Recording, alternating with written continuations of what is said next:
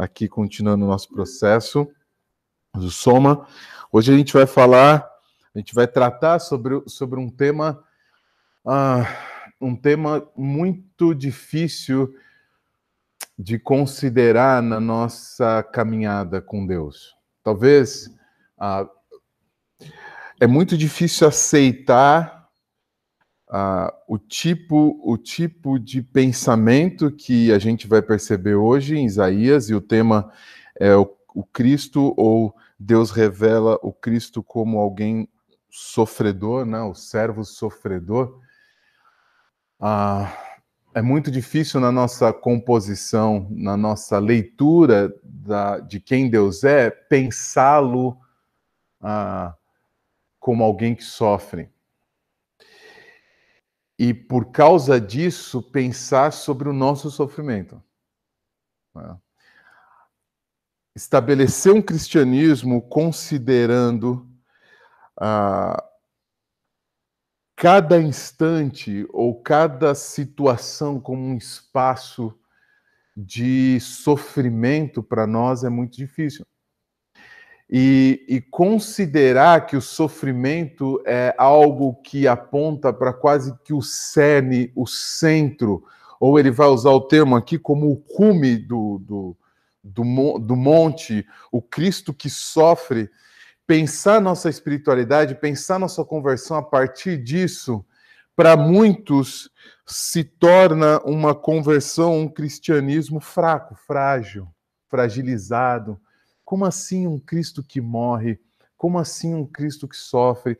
Como assim um Deus que pensou o mundo e pensou o Cristo que salvaria o mundo a partir e já sabia que esse Cristo sofreria? Como assim um Deus que se entrega, que se dá, que sofre, que aparentemente fica na mão ali daqueles que colocaram ele, ah, colocaram ele na cruz? Como que a gente compõe a nossa espiritualidade a partir disso? Então, para tanto, a gente tem que começar, a gente vai começar aí a nossa leitura. Eu queria que alguém, ele faz uma introdução aqui, se Jean você puder ler, por gentileza, uh, essa essa introdução. Depois a gente pula a pergunta e vai para uh, a outra consideração que ele faz na página 1. Você pode ler essa introdução, por gentileza? Isso, alcançando.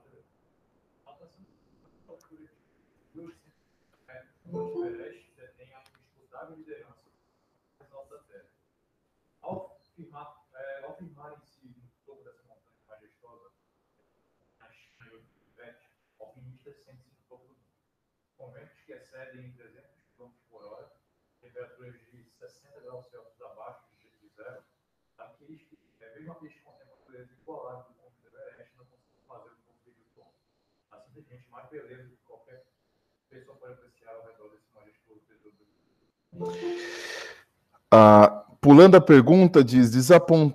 ah, despontando das páginas do Antigo Testamento, Isaías 53, então esse é o tema, esse é o texto, talvez o texto base aí, revela-se como um Monte Everest espiritual, apontando para a glória de Cristo e para a esperança da salvação eterna.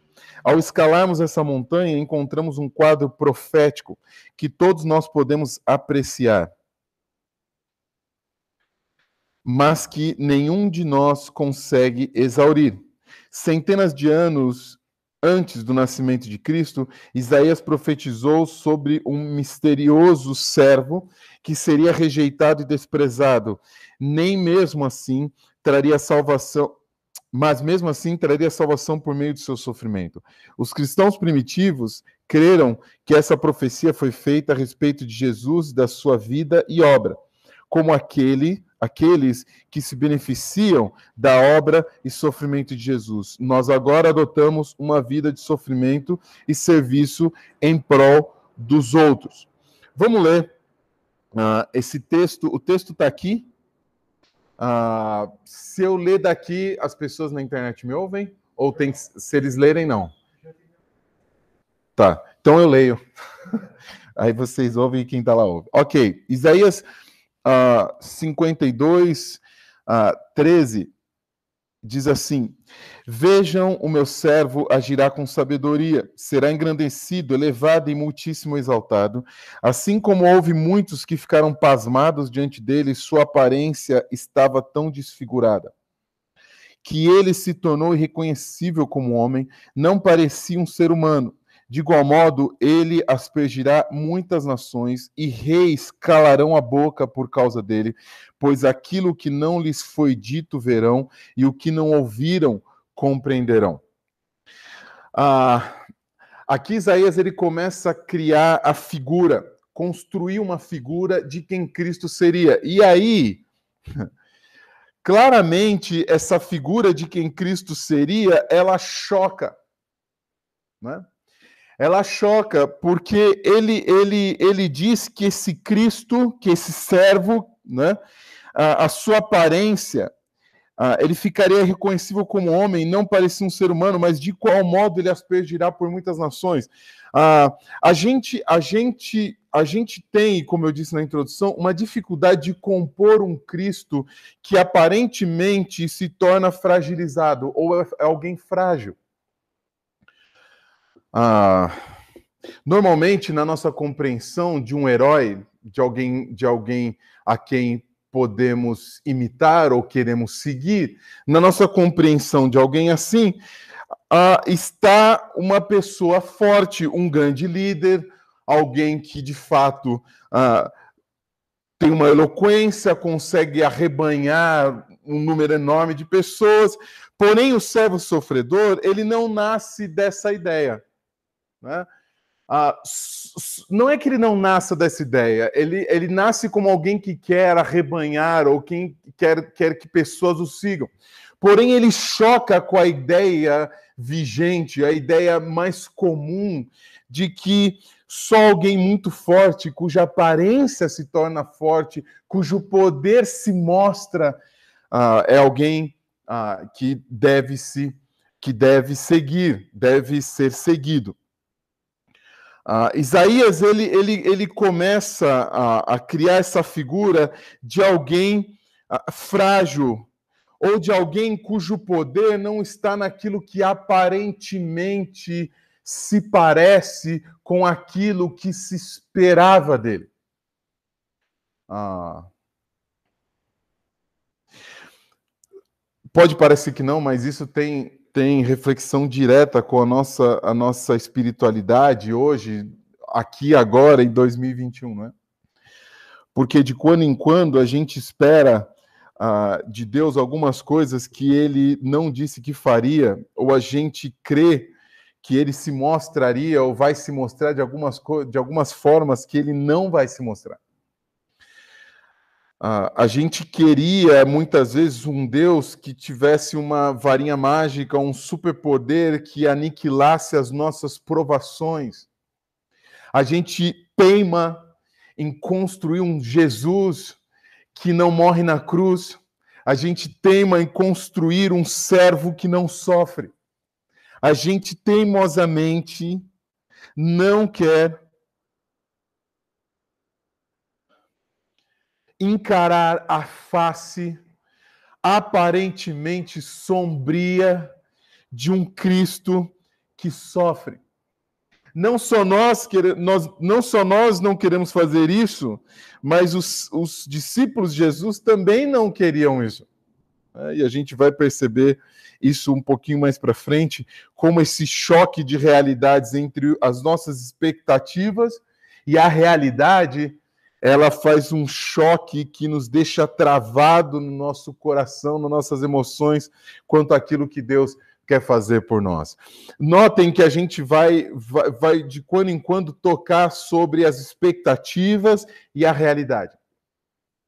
Sobre aquilo que a gente espera e aquilo que é real. Sobre aquilo que a gente imagina que deveria ser e aquilo que é sobre aquilo que a gente sonha, constrói, carrega nossas emoções e aquilo que Cristo se mostra aqui, hoje e agora. Esse foi o mesmo choque que uh, se fez presente quando Isaías, profeta, começa a falar ali para o povo de Deus. Olha aí na página 43.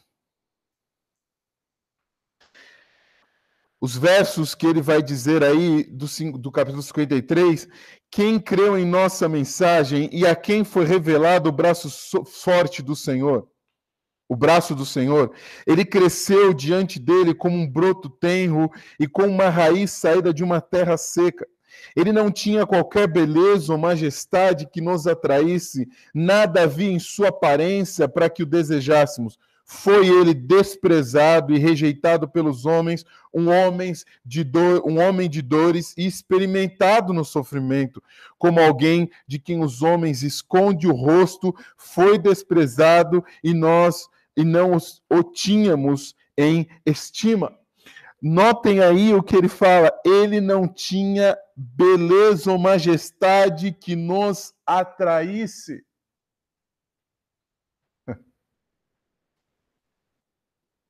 De quando em quando a gente vê um pessoal dizendo que Jesus e ele quer levar a gente no topo, e o topo significa um reconhecimento das pessoas em relação àquilo que Cristo é e aquilo que você, por seguir a Cristo, deveria ser. Então, como assim você, servo de Cristo, sendo gari? Eu estava esses dias pensando em alguns cursos de teologia. Tem um curso de teologia que ele diz assim: ah, mande o seu filho para ser um líder. E aí, num dos vídeos que eu estava vendo ontem à noite, dizia as, as, as pessoas que estavam dizendo, né, as pessoas que estavam falando, os filhos que foram para esse curso, aí do lado estava assim: Fulano de Tal, formado em odontologia, Fulano de Tal, formado em engenharia, como se aquele curso e seguir as escrituras significa fazer alguma faculdade, por exemplo. Eu não vi ali fulano de tal, empregado doméstica, gari, hã? Não vi. E me parece que Jesus era só marceneiro, só. O pai, ele, ele, ele só era alguém. Ele, da onde ele veio não tem expressão. Nazaré é tipo é, tipo o quê? Que expressão que diz mais sobre o cara da pessoa? É engenheira ou 12 anos envolvido no Ministério Kids? É. Entendeu? Sim. Mas foi engenheiro. A, a, a gente não aceita os fatos que são latentes. A gente não aceita os fatos que são latentes da própria história e ministério de Cristo. Para nós, Cristo não pode ser alguém que o mundo não reconhece, porém o próprio texto diz que ele foi desprezado, ninguém o teve como por estima. Que teimosia é essa de fazer Cristo se tornar relevante sobre aspectos e padrões que ele não vai cumprir ou ele não cumpre, que são aspectos do mundo para dizer que ele é relevante. Se a gente propor todas as pessoas que nasceram do mundo e todas que morreram sem crer em Cristo serão muito mais do que aqueles que o seguiram.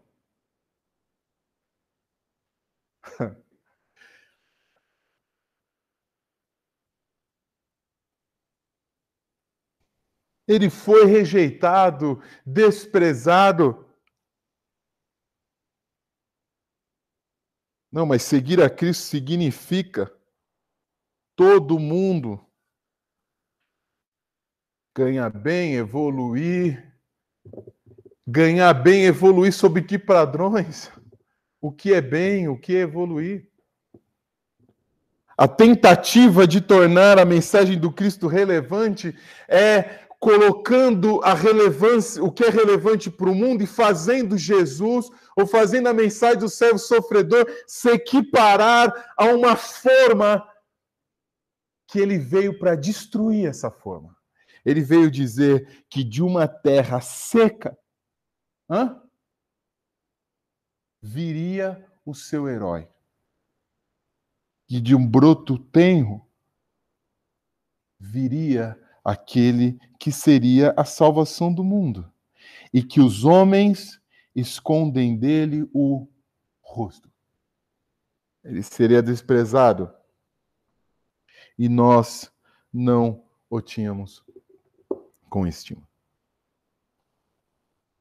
Olha a pergunta aí da página final da página 43. De que forma as pessoas procuram recriar Jesus para torná-lo mais atrativo? Me ajudem aí.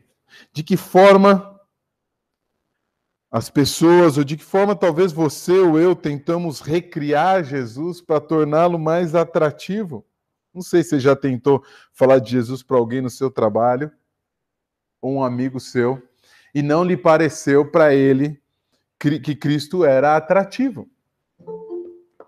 Quais argumentos ou de que forma você vai fazer isso? Mostrando sua conta no banco, da onde você saiu, como você venceu? Mostrando seu currículo? Como que você vai fazer isso? Como que essa mensagem se torna relevante? Me ajudem. Como é que a gente tenta recriar um Cristo mais atrativo?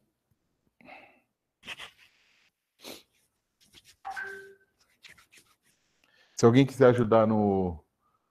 Ah, se alguém quiser ajudar aí no chat, Dani. Me digam. Como Cristo se torna mais atrativo?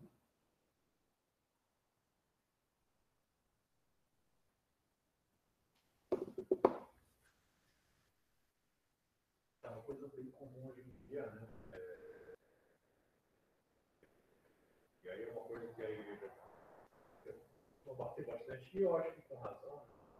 Sim. Pede para ele te dar a hora. repetir o que o Jean disse.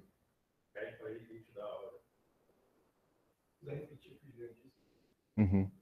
O Jean disse que, que, que as pessoas tentam tornar Cristo mais atrativo, ah, dizendo que ah, Cristo é, se torna relevante à medida que ele me dá coisas materiais para tentar rebanhar as pessoas. Venha para Cristo que de alguma forma uh, ele vai trazer para você prosperidade material. Sim, essa é uma forma, uh, é, digo talvez uma forma mais, mais é uma forma mais 25, 25 de maio de, né? Banca na rua, né, de tornar Cristo mais atrativo. Tem umas mais sofisticadas, né? Ah, mas sim, venha para Cristo. Como pode alguém que segue a Cristo não ter ou viver na pobreza? Que texto, Jean, na tua cabeça vem quando alguém te diz isso? Como pode alguém que segue a Cristo viver na pobreza? Que texto das Escrituras te ajudam a entender isso? Que texto te vem em mente? Isso, para contrariar isso. Mas de Jesus, lembra alguma palavra dele?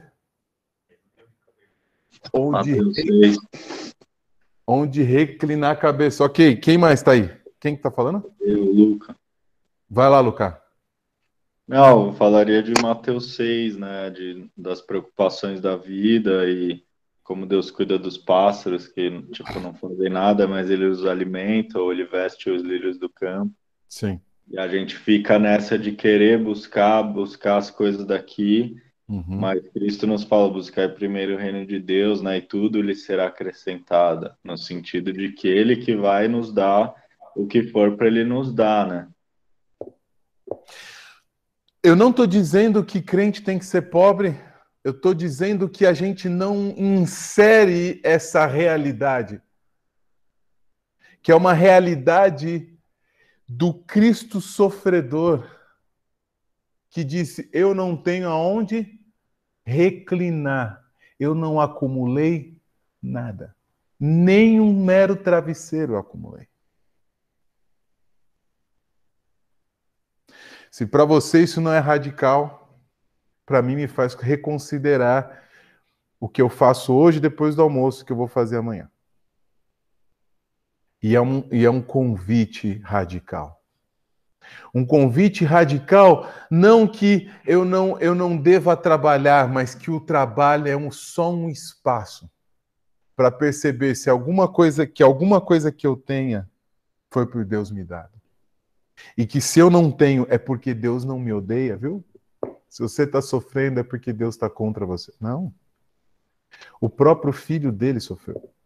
O servo que veio transformar o mundo é um servo sofredor. E é interessante porque Isaías está dizendo isso. E Isaías é tido como um grande profeta do povo de Israel. Para que o povo de Israel olhasse e considerasse seu profeta, que o seu profeta de, de alto escalão estaria dizendo que o Messias, o que viria, seria o servo, aquele que serve e que sofre. Eu estou cansado de ver seminários de como ser líder. Mas me parece que aquele que lidera é o que mais servo deve ser. Quem é o maior, Jesus disse, entre vocês? É aquele que é o menor, é aquele que serve, e Cristo é o maior de todos os exemplos disso. Vai lá, Vinícius. Ô, Vinícius. Muito bom vê-lo. Beleza? A, a, do texto aí, né, o Salmo 127 também é um salmo que traz é, muita, muita direção nesse sentido, né? Que não adianta a gente acordar cedo, fazer. É, será inútil levantar cedo, dormir tarde, trabalhando arduamente por alimento. O Senhor concede o sono àqueles a quem ama. E é um texto assim que eu acho que é muito bacana nesse sentido, né, de trazer essa segurança. Mas aí, ô, João, eu queria fazer um ponto antes que muitas vezes, né, as pessoas estão tentando, estão interessadas em deixar Jesus atrativo, né? E, e quem convence do, do pecado, da justiça é o Espírito Santo, né? E a gente a gente deve anunciar, a gente deve falar de Cristo. E, e, e, a gente não deve tentar, como diz o pessoal, né, dourar a pílula. Né? E, e, às vezes a gente vê tantas pessoas falam assim: ah, eu sou, sou crente agora, e daqui a pouco é, não é. Né? Então você às vezes vê que muitas vezes foi emoção, Sim. muitas vezes foi porque alguém tentou, por seu, os seus esforços, é, querer levar um Jesus é, atrativo. Uhum. Né? Então, muitas vezes a, a, a, pessoa não teve uma, uma decisão genuína. Sim. E a decisão genuína ela vem quando ela é movida pelo Espírito Santo. Então, não adianta a gente querer, é, vamos falar, né, enfeitar o pavão. Não, não, temos que fazer isso. A gente tem que falar de Cristo, do amor uhum. dele, da salvação dele. E, e, e, e quem faz a, a, obra não somos nós, é, é o Espírito Santo. Né? Então, muitas vezes a gente quer fazer o papel do Espírito Santo. Uhum. Era, era, era esse ponto aí. Obrigado. Uhum. Ah, o servo sofredor, então, comunica para nós que o Cristo que veio, veio para sofrer, e não só para sofrer, mas para sofrer por amor a nós. Ah, não há amor sem sofrimento. Não é assim que depois Paulo vai dizer? 1 Coríntios 13, ah, 1 Coríntios 13, o amor tudo sofre. Tudo sofre. Porém, como eu disse, essa é uma face, ah, é uma face ah, sombria, talvez, para o nosso cristianismo. Ele não é um Cristo das declarações de moralidade. Ele é um Cristo que sofreu por amor e te ama e me ama até quando a gente não o ama.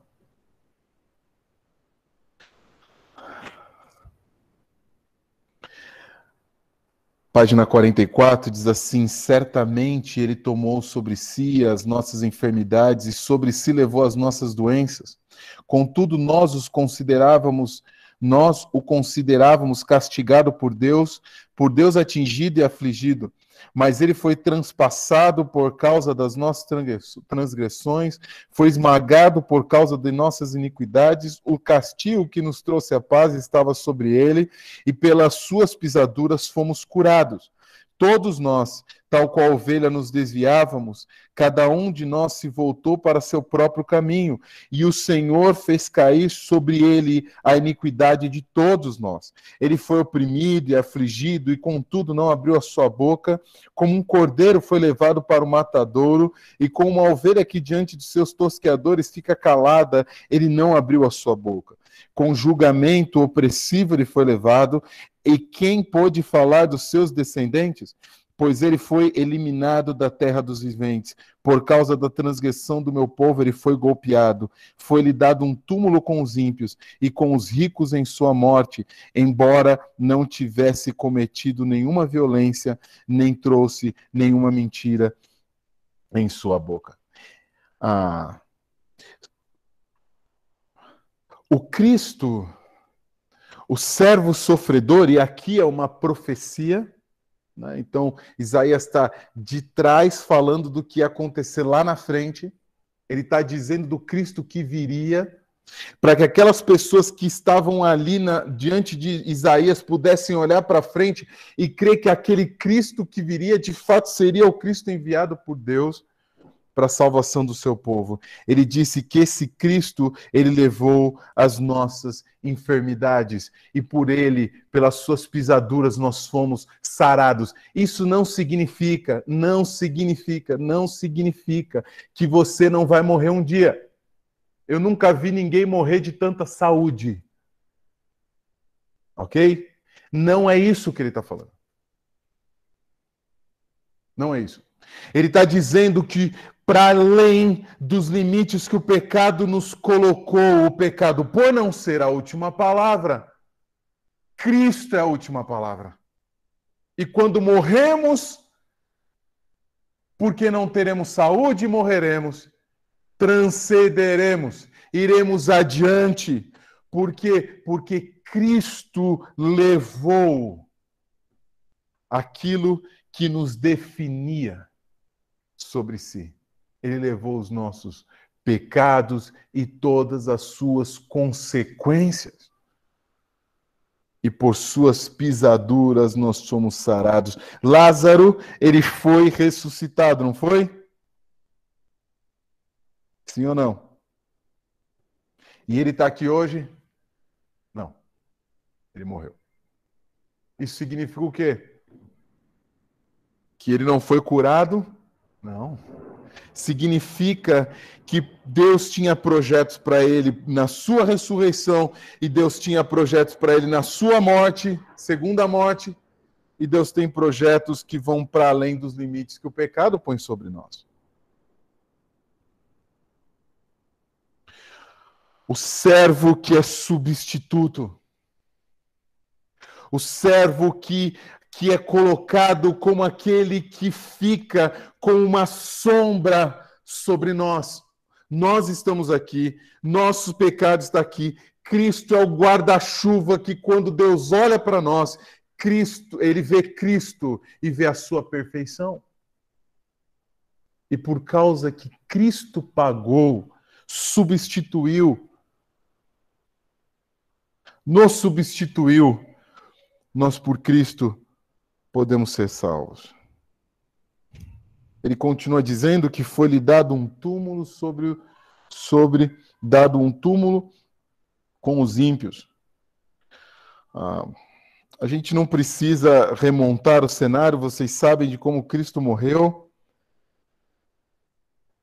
E aparentemente, não é? Cristo morre na mão de César. Ah, mas ele se entregou. Ele se deu. E isso é a liberdade que o sofrimento traz. Ah, o sofrimento ele vem, ele vem nos ensinar que não há, não há nada que possa ser guardado que o sofrimento não possa cavar. Não há nada que possa ser preservado que o sofrimento não exponha. Diante do sofrimento, nós ficamos vulneráveis. justamente para que o poder não seja confundido. Hã? Não seja confundido. O sofrimento nos deixa vulneráveis para que a glória não seja confundida. Eu que saí. Não, não, não, não. Foi Deus que te tirou daí. Não tome a glória que é dele. Quem didaticamente ou o que didaticamente nos ensina a ter essa compreensão? O sofrimento. O sofrimento vulnerabiliza. E Cristo, como servo que sofre, ele, ele tinha como papel, palco, a glória do Pai. Ele veio para manifestar a glória do Pai. Ele se torna vulnerável para fazer a vontade do Pai, para que o projeto do Pai fosse concretizado.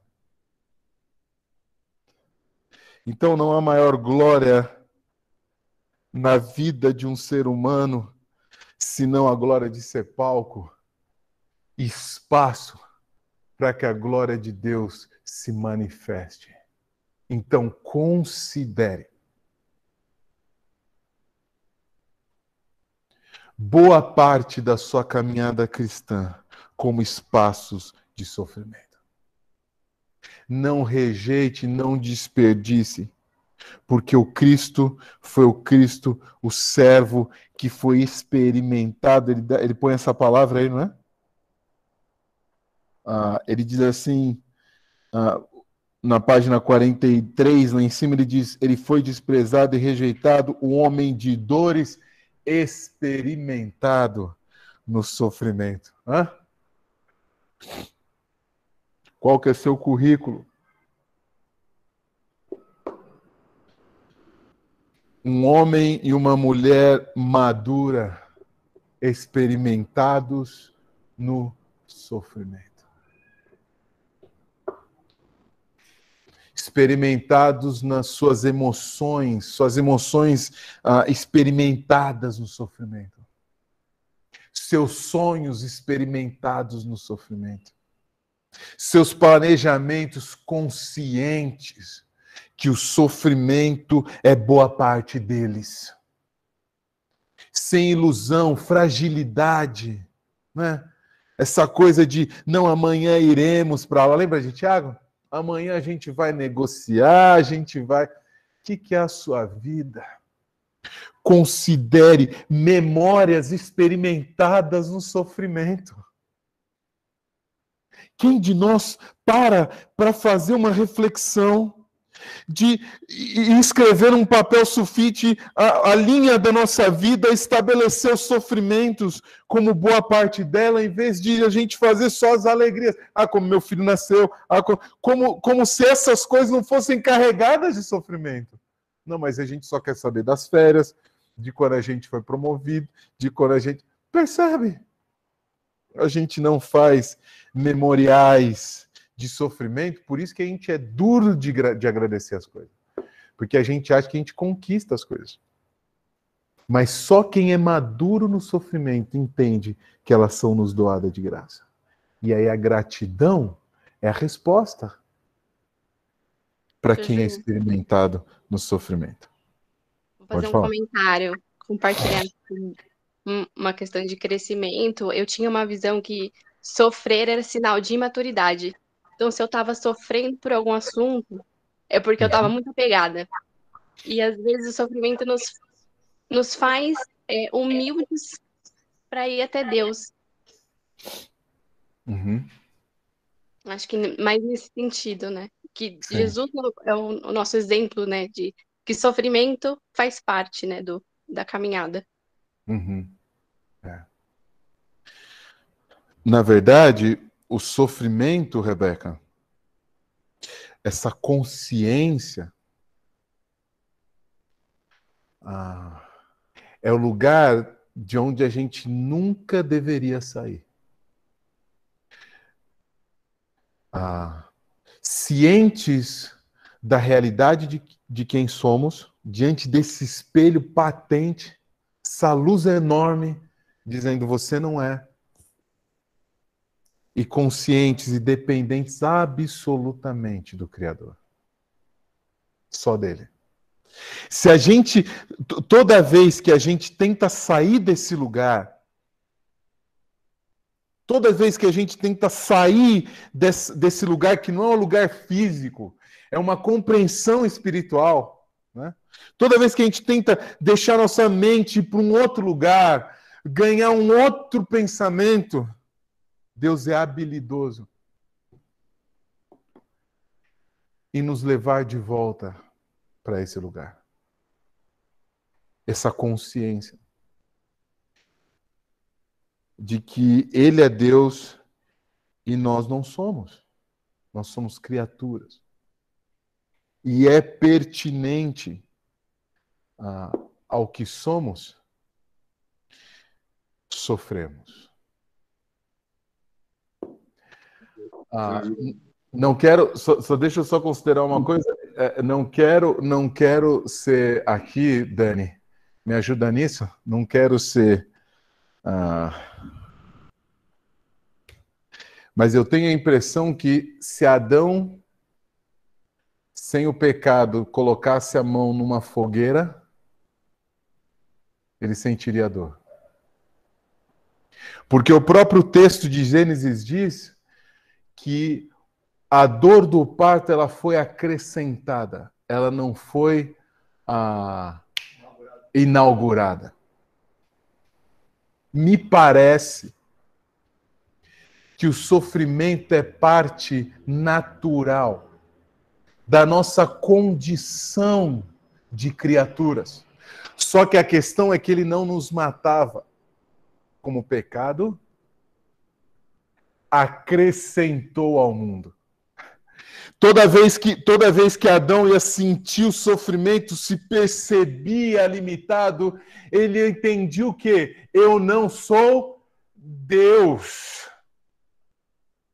Toda vez que ele passava naquela na árvore que estava no meio do jardim, dizendo: essa árvore é a propaganda insistente que diz para você, Adão, e para você, Eva, que vocês não são Deus, vocês são criaturas.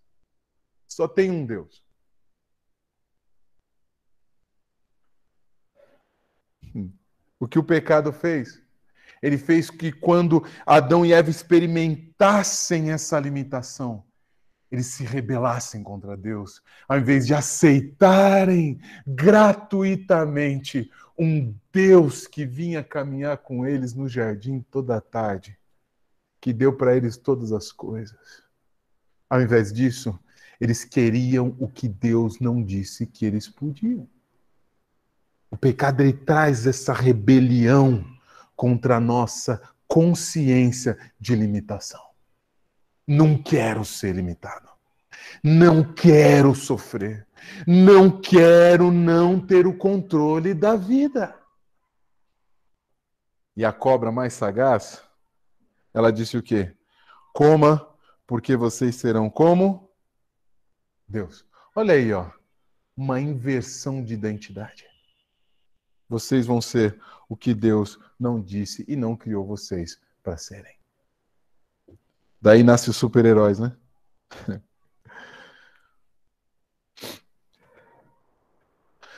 Como a substituição, página 45. Como a substituição feita por Jesus nos ajuda? Duas frases demonstram o impacto monumental de Jesus se tornar nosso substituto. Primeiramente, o castigo que nos trouxe a paz estava sobre ele. Isso nos diz que o sacrifício de Jesus restaurou nossa paz com Deus, tornando um relacionamento com o Todo-Poderoso possível. Sabe o que o sacrifício de Jesus fez comigo, com você? Falou, ah, constrangeu a gente, nos ensinou a parar de brigar com Deus. Vai lá, Luca. É, Eu estava conversando com uma pessoa essa semana é, que, assim, é uma pessoa que crê em Cristo, mas tem dificuldade de entender que Deus, ele se importa com o nosso dia a dia, né? E a gente conversou um pouco sobre o sofrimento e essa pessoa disse, eu acho que tem muita gente que sofre à toa, como se Deus não tivesse nada a ver com o sofrimento, né? Uhum. E aí, na hora eu pensei, cara, sofrer à toa depende muito mais de você do que de Deus, né? Porque você pode escolher sofrer e seguir vivendo a sua vida como você estava vivendo, é, ignorar o sofrimento e por aí vai. Ou você pode enxergar nesse sofrimento a tua posição de, de limitado, de criatura e se voltar para Deus, né? Uhum.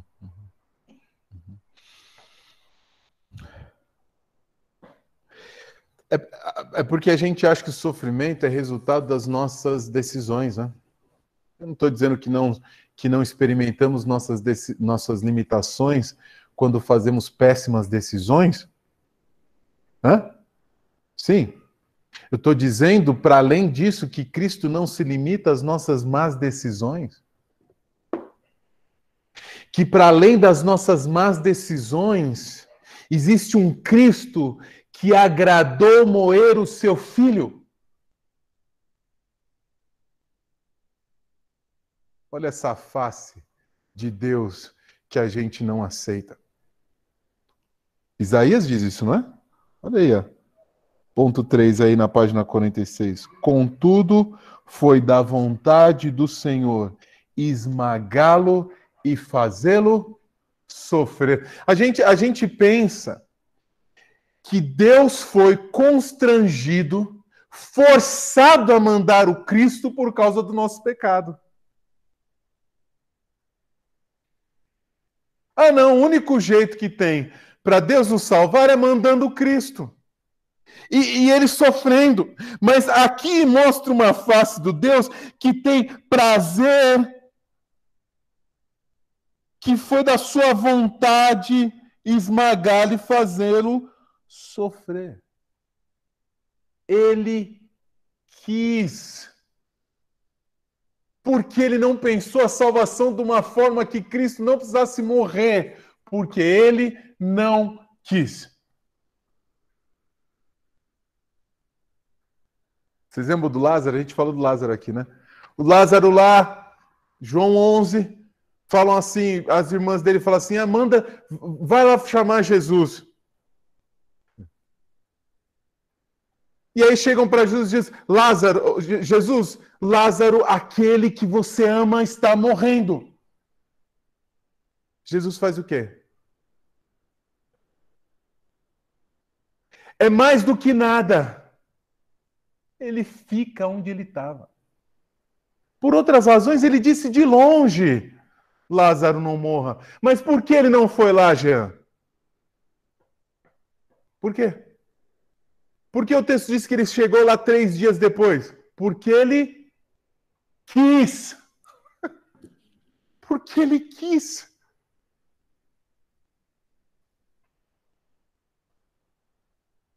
Ah, isso é fatalismo? Fatalismo não. Fatalismo não, isso é amor. Isso é amor. É o tipo de amor que arranca a gente dos nossos vícios. Por quê? Porque o cenário de Lázaro era um cenário carregado de vícios na forma de pensar. É um cenário carregado de vícios, de expectativas. A gente é carregado de vícios nas nossas memórias. E o fato de Cristo não ir lá é porque Cristo queria que os nossos vícios fossem envergonhados. Ah, não, eu já vi gente ressuscitar no segundo dia, viu? Imagina que, que, que se, se, se no cenário de, dos judeus lá era comum ou já tinha um ou dois relatos de gente que ressuscitava por si só depois de um dia, dois dias. Estou só sugerindo, eu não tô, eu não estou afirmando, eu só estou supondo. O que, que ele queria fazer? Queria que esses que esperavam o primeiro, segundo dia deixassem de esperar e dissessem: é, não tem mais jeito. Lázaro já. E a irmã dele falou isso: Lázaro já cheira mal. Como se Jesus tivesse limitado ao cheiro. Hã? Ah, senhor, se fosse, se, se fosse uma hora depois do que ele morreu, era mais fácil. Mano, morreu. né? Se fosse dois dias depois, era mais fácil, Jesus. Mas quatro dias, não dá, né? Ele simplesmente não quis ir. E o texto diz que ele não quis ir. Quando os discípulos vieram para ele, ele disse: Eu não vou porque essa, esse, isso não é para a morte, mas é para quê? Para que Lázaro acordasse, fosse para Disney? Não. Para que o meu nome fosse glorificado. Não é para Lázaro acordar e ser um homem que é reconhecido. Não. Era para Lázaro acordar e ser um homem. Não. Era para que o nome de Cristo fosse glorificado.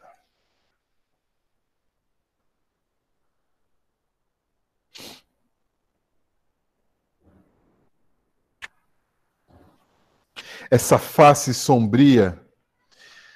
Filipenses 2. Eu quero ler com vocês o versículo 5. Diz assim, Filipenses 2: Tende em vós o mesmo sentimento que também houve em Cristo Jesus pois ele substituindo em forma, subsistindo em forma de Deus, não julgou com usurpação ser igual a Deus, antes a si mesmo se esvaziou, assumindo a forma de servo, tornando-se semelhante aos homens e reconhecido em figura humana. A si mesmo se humilhou, tornando-se obediente até a morte e morte de cruz. Boa parte do cristianismo se estabelece sob o paradigma da humilhação. Esse texto manifesta a auto-humilhação de Deus. Não foi alguém que o submeteu, não foi alguém que o humilhou, ele se humilhou. É diferente isso? Muito. Pessoas nos humilham, mas pessoas que se auto-humilham diante da humilhação de Cristo, por ninguém pode ser humilhada. Pessoas que se auto-humilham por causa da auto-humilhação de Cristo, por ninguém podem ser humilhadas porque Cristo já os humilhou no coração. Não há mais nada para ser protegido. Não há direito para ser reconhecido quando a gente na cruz já resolvemos e aceitamos o fato de termos sido humilhados como Cristo. Bater em quem auto se, bater em quem se auto-humilha é bater em cachorro morto. Ah, Jean, você não, não vale nada. Hã? Quem, já, quem já disse isso para você, Jean? A cruz? Pronto. Eu sei disso. Eu sei disso. Jonatas, você é isso, aquilo. Eu sei disso. E muito mais eu sou. Ninguém te humilha mais do que a cruz de Cristo já te humilhou. E se existe em você algum direito ainda, é que a cruz ainda precisa cavar você. Viu? Botar seus direitos para cima e expor a face do Cristo que se auto-humilha. E um Cristo que se auto-humilha, eu quero terminar com isso, não vou conseguir terminar a apostila, eu acho, mas o Cristo que se auto-humilha, a auto-humilhação de Cristo é a auto-humilhação do amor que aceita o nosso resto e faz do nosso resto alguma coisa para a glória dele. Então não fique tentando defender Jesus quando seu amigo já está com 80 anos de cama e diz assim, resfolegante, dizendo: Eu quero Jesus. Não olhe para o passado dele e diz assim: Você já viveu a vida como você quis, agora no final você vai dizer que quer Jesus? Jesus está dizendo: Eu me auto-humilho para querer o seu resto que está aí jogado nessa cama, porque eu te amo. Não tem resto que a auto-humilhação de Deus não possa transformar em alguma coisa viva para a eternidade.